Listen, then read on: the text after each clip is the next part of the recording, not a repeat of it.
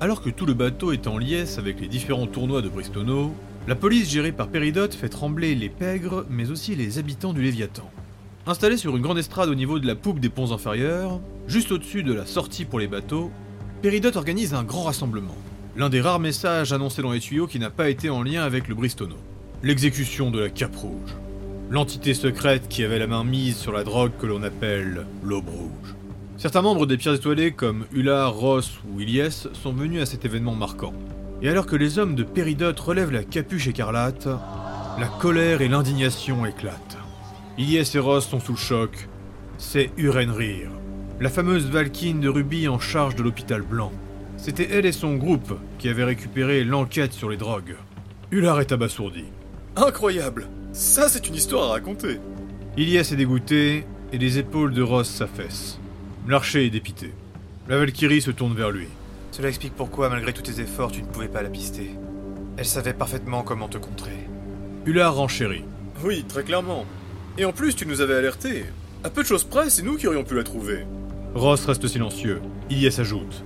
Il faut aussi dire qu'on avait plus urgent à traiter. L'archer de Thor se met enfin à parler. plus difficile pour moi, c'est que pendant un temps, j'y ai pensé. Que ce soit elle ou son équipe, je. Je suis pas capable d'imaginer un mid-gardien infliger ça volontairement et. Je ne comprendrai jamais ceux qui font tout ça pour de l'argent. Oui, et ça c'est le problème des militaires et de ceux qui sont aussi honorables que vous. Et c'est là où vous avez besoin de gens comme moi et Shinzu. Ular leur fait un clin d'œil et il s'en va. En partant, il passe tout de même sa main sur l'épaule de Ross et tendrement, il le réconforte d'une rapide tape sur son poil sombre. Mais comme l'a dit Ilias, nous avions plus urgent à gérer. Et sans tes talents, c'est un véritable attentat qu'on n'aurait pas pu empêcher. Sur ces mots, le scalde les quitte sans attendre le jugement et l'exécution.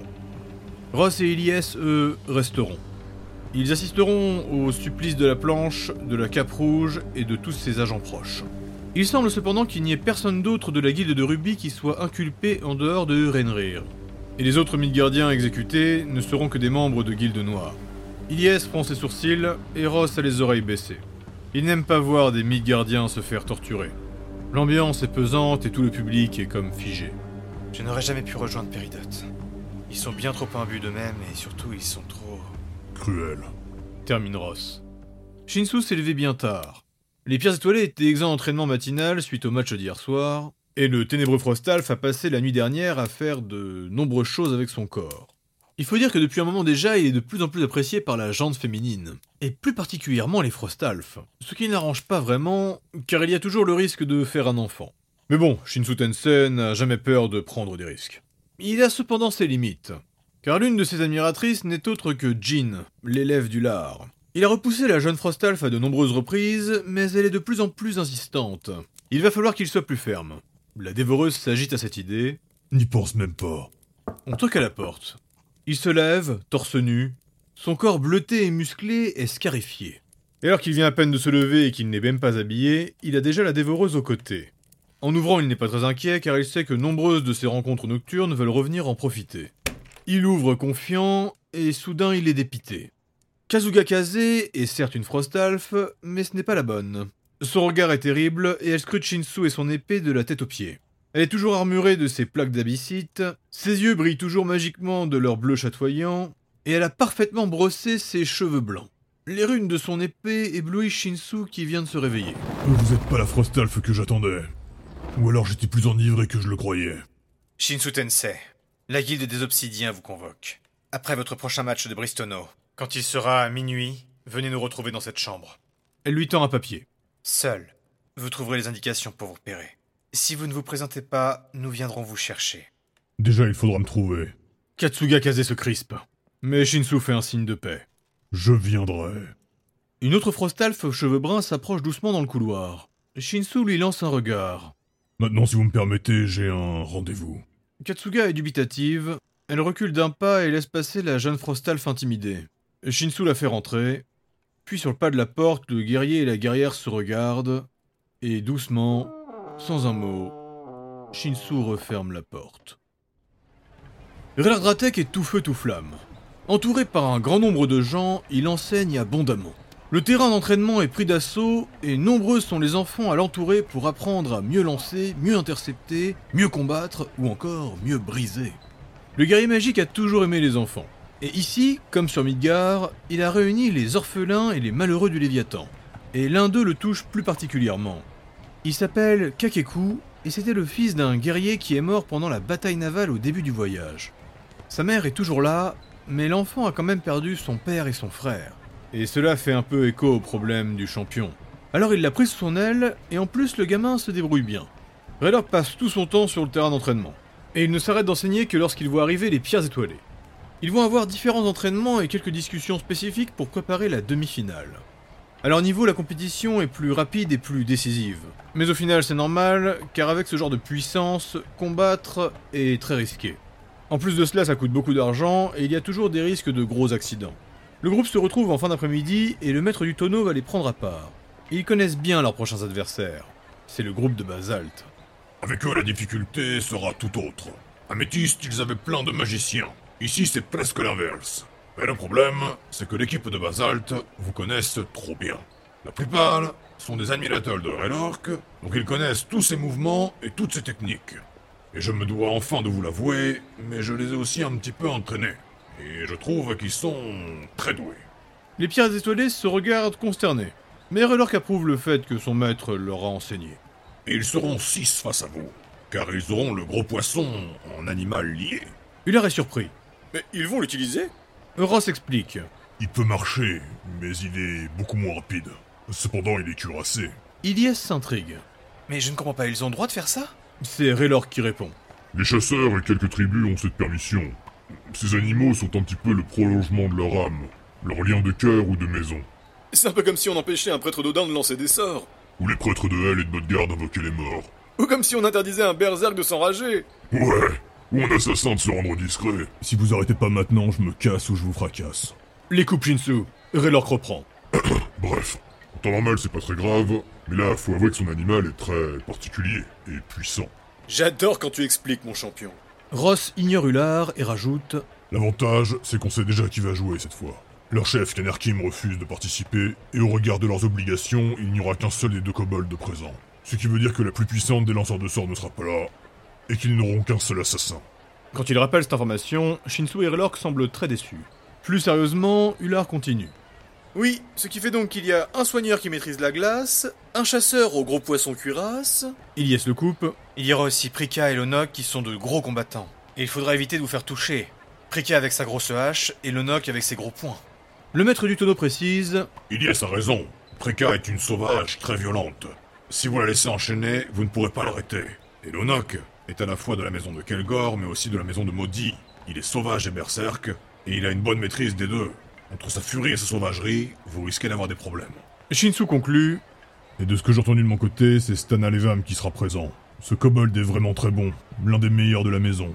Si vous voulez gagner, cet affrontement, il faudra le jouer là où ils ne joueront pas.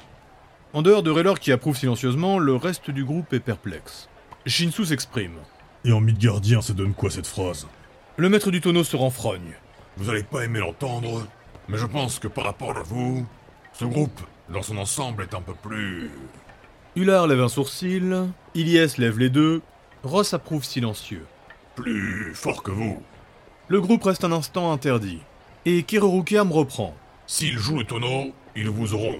Ils travaillent ensemble depuis plusieurs années et ils ont déjà gagné des championnats sur les fronts. Leur groupe a des techniques élaborées et en combat, ils ont de puissantes capacités. Shinsu remarque. Au moins, ils seront pas sur leur bateau ou sur l'eau. Mais c'est vrai que ça reste un des groupes de basalte les plus costauds. Ilias est pensive. Ce n'est pas pour rien qu'ils ont été envoyés ici. Le maître du tonneau resserre son propos. S'ils jouent le tonneau, jouez le combat. S'ils jouent le combat, jouez le tonneau. Surtout ne rentrez pas dans leur jeu. Et enfin, soyez toujours prêts à être surpris. Shinsu soupire. Ah. Règle numéro 42. Le maître du tonneau et Raylork ont le souffle coupé. Le guerrier magique sourit fièrement à Shinsu, et Kerorokerm a les larmes aux yeux émerveillé. Oh, Shinsu Tensei, tu as refait ma journée. Le Frostalf les observe impassibles. Je regrette déjà d'avoir parlé. Mesdames et messieurs, voici la demi-finale tant attendue. Les pierres étoilées de granit contre les hommes des belles félines de basalte. Je suis avec non pas un, mais deux invités. Respectivement, Biguel des plaqueurs de granit et Orsengre des belles armures de diamant. Bien le bonjour. Salut. Vous êtes tous les deux les capitaines des prochaines équipes à combattre pour l'autre demi-finale, et vous connaissez plutôt bien les pires étoilés et les hommes des belles félines. Une préférence sur l'équipe qui pourrait l'emporter Bigel affronter d'autres membres de Granit, cela vous conviendrait Euh, Pour ceux qui nous connaissent, il est facile de savoir que Hullard et moi avons une belle rivalité. Et avoir un Scald dans l'équipe opposée, cela me plairait. Ce qui n'est pas le cas de Basalt. Et puis, si on se retrouve en finale face à eux, ça veut dire que Granit, euh, quoi qu'il arrive, aura gagné ce championnat.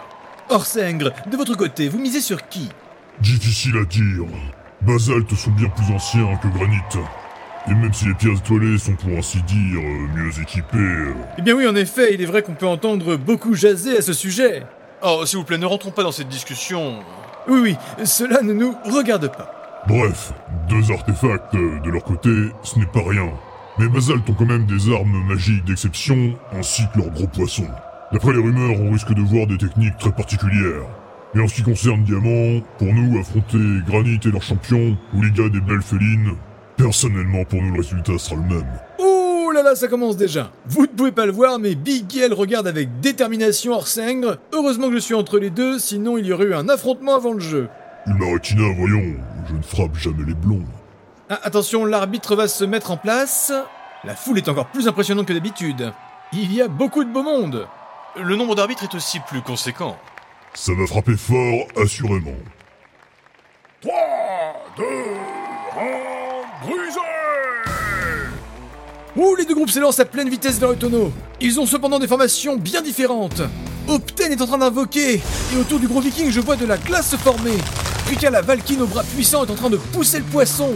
Thorir m'est positionné dessus, et en plus de sa grosse hache, il a ramené des lances. C'est une véritable paroi de glace qui est en train de se former au sol. Et à l'inverse, du côté des pierres étoilées, il n'y a que du feu. Hullard Valoem chante sa fameuse chanson avec son feu bleu. La musique draconique, Exactement. À chaque fois qu'ils vont invoquer ou frapper, ils seront aidés par cette magie flamboyante. Une fumée légère est en train de monter sur le terrain, et le kobold de Stana est de plus en plus difficile à voir. Oh, regardez, il plonge et il disparaît des regards. ça sent la taxe tournoise. Ilyes prend la tête des pierres étoilées. Oh, Ross est en train de s'écarter sur le côté. Shinsu joue avec ses ombres. Il vient de se trancher la main. Oui, il est en train de nourrir son épée pour puiser sa magie. Oh, il passe invisible. Il a utilisé sa magie très tôt, il n'arrivera pas dans leur dos. Vu le temps que ça dure, il va s'occuper d'un des attaquants. Mes deux invités examinent le match très concentrés. Incroyable Prika est en train de pousser le poisson armuré. Et sur la glace, déjà, ils prennent de la vitesse. Oh, regardez, Torim est en train de viser. Il envoie une de ses lances. Quelle précision à cette distance Ross 64 tire de son côté. Et il explose la lance du nain. Opten continue d'invoquer sa glace et il ne fait que glisser. Il faut dire que c'est plutôt beau à regarder. J'avoue qu'il est gracieux, c'est des patins qu'il a au pied. Couvert par son archer, Dame Ravaneur arrive au niveau du tonneau. Mais le noc lui fonce dessus. Elle le domine avec son allonge. Le voir parer les coups avec ses piercings me fascine. Un duel s'engage, c'est incroyable. Oh, regardez au-dessus, au-dessus Mais c'est Prika Mais quel saut Elle a pris son élan, elle s'est jetée depuis le poisson, je l'ai vu bondir. Elle tombe sur Ilyes Ravanor, mais quelle puissance Ouh, le coup de hache Bloqué par Ular Valoem Malgré sa plus petite carrure, le viking encaisse Oh, Ilyes vient d'exploser son épée sur le noc. Prika a l'air bien énervée, je crois qu'elle va enchaîner. Il y a maintenant un 2 contre 2 qui s'engage, juste à côté du tonneau. C'est risqué Yara leur qui invoque derrière avec ses deux épées. Laissez-moi vous dire que par expérience, ça va péter. En plus, Hullard l'a galvanisé avec son champ enflammé. Il vise Opten et le gros poisson en train de glisser. S'ils n'agissent pas très vite, le guérisseur est en danger. Aïe aïe aïe aïe aïe Stana vient d'apparaître entre les jambes de Relorque Ouh, frappez-la, c'est moche. Oh, le sale coup. Bien joué Shinsu Juste après l'apparition de Stana, c'est Shinsu Tensei qui est apparu C'est bien joué, ils sont en train de le prendre en tenaille. Il a empêché Relorque d'invoquer, mais là, ils vont se mettre à deux pour le découper. Cependant Stana est difficile à toucher Il est en train d'esquiver tous les coups d'épée Habile. C'est incroyable Malgré la prise en tenaille, il est en train de les tenir Et là-bas, de l'autre côté, Ross est en train de canarder Opten. Le guérisseur se défend. C'est assez incroyable la vitesse à laquelle il invoque ses glaçons. C'est plus des murs de glace qu'il est en train de faire C'est un combat d'éléments. En tout cas, Ross est en train de le ralentir, et c'est suffisant. C'est impossible pour le moment de savoir qui prend l'avantage Oh, regardez, Opten, Oui, il est en train d'incliner l'un des murs. il fait un tremplin pour le poisson. Incroyable Il s'élève Le Natori et son animal s'envolent dans les airs La créature va s'écraser sur les combattants au centre Prika a arrêté de frapper sur Ular Elle récupère le baril Magnifique roulade Le Nac aussi a arrêté le combat, il s'éloigne d'Ignès. Non mais attendez, il se jette sur Ular Le poisson va s'écraser sur la Valkyrie Bien joué. Elle a invoqué sa lumière pour se projeter en arrière. J'adore qu'on fait ça. Après, elle s'est écartée à peine. Mais attendez, le poisson continue de glisser Oui, regardez, il y a de la glace collée sous son corps. Opten n'est plus là pour faire la paroi glacée, mais il continue d'avancer, et il fonce tout droit Trika a déjà relâché le tonneau, et elle se jette sur Ilyes, qui... Oh Ouh, la parade La vif argent est vraiment digne de son titre. Cependant, Trika commence à enchaîner Elle va lancer le tourbillon, je le sens. On peut sentir d'ici l'air puissant des coups L'Orvalom fonce sur elle pour tenter de l'arrêter C'est la seule chance qu'ils ont s'ils veulent l'empêcher de tourner. Oh Lonok vient d'attraper le sang de dragon Aïe aïe aïe. Ils sont maintenant tous les deux au sol, et Lonok est en train de l'écraser avec sa prise Ça va être compliqué de s'en échapper de ça. Oh, et sur le côté, Ross est en train de se faire enfermer Je suis impressionné par toute la glace que Opten est en train de créer. L'archer se déplace, mais l'invocateur ne lui laisse aucune place Je vais bientôt finir par devoir sortir du terrain. Et je ne pense pas que ce soit dans leur stratégie. Oh mais le poisson Le poisson Ils foncent sur l'orque Mais il va le gober Le guerrier magique déverse une vague d'électricité Mais le poisson encaisse Il vise au-dessus Ouh Et la foudre percute le pauvre Thorim Le chasseur est projeté de sa monture. Mais l'orque est gobé Par les dieux Il l'a avalé de moitié C'est pas glorieux là Shinsu Tensei continue son duel avec Stana, mais au regard de la situation, il ne devrait pas Trika vient de passer en frénésie Aïe aïe aïe Il y a sa part et les attaques Ça ne suffit pas Ça va finir par passer, elle devrait reculer. Ce match est palpitant, mais on semble très proche de la fin des pierres étoilées. Vous les suivez depuis déjà un petit moment et vous savez qu'ils sont puissants. Ils sont tout de même de chez Granit, l'une des guildes d'or les plus impressionnantes de Midgard. Mais ils ne sont pas les seuls potentiels sur ce navire. Et c'est la leçon qu'ils vont apprendre durant ce combat. Rien n'est gagné, rien n'est perdu, mais ils se pensaient au-dessus. Et ils vont être victimes d'une sérieuse déconvenue. À cette étape critique de l'affrontement, ils ont dû faire un choix, accepter leur faiblesse et modifier leur tactique, ou s'acharner et continuer le combat.